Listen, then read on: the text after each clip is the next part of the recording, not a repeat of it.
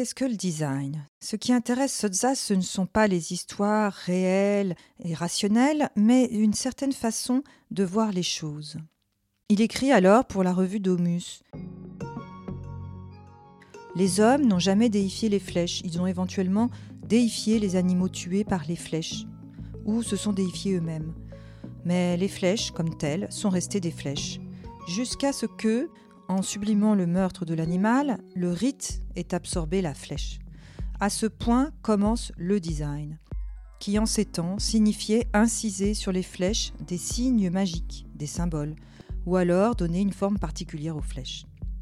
S'il y a une raison pour laquelle le design existe, la raison, l'unique raison possible, est que le design réussit à restituer cette charge de sacralité qui pourrait faire sortir les hommes de l'automatisme mortel et les faire entrer à nouveau dans le rite.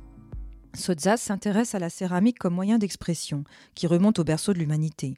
On le voit dans ces bols, ces récipients sur lesquels apparaissent des formes et des signes liés au cosmos. En 1961, Sotzas fait son premier voyage en Inde, en Birmanie et au Népal avec Fernanda Pivano.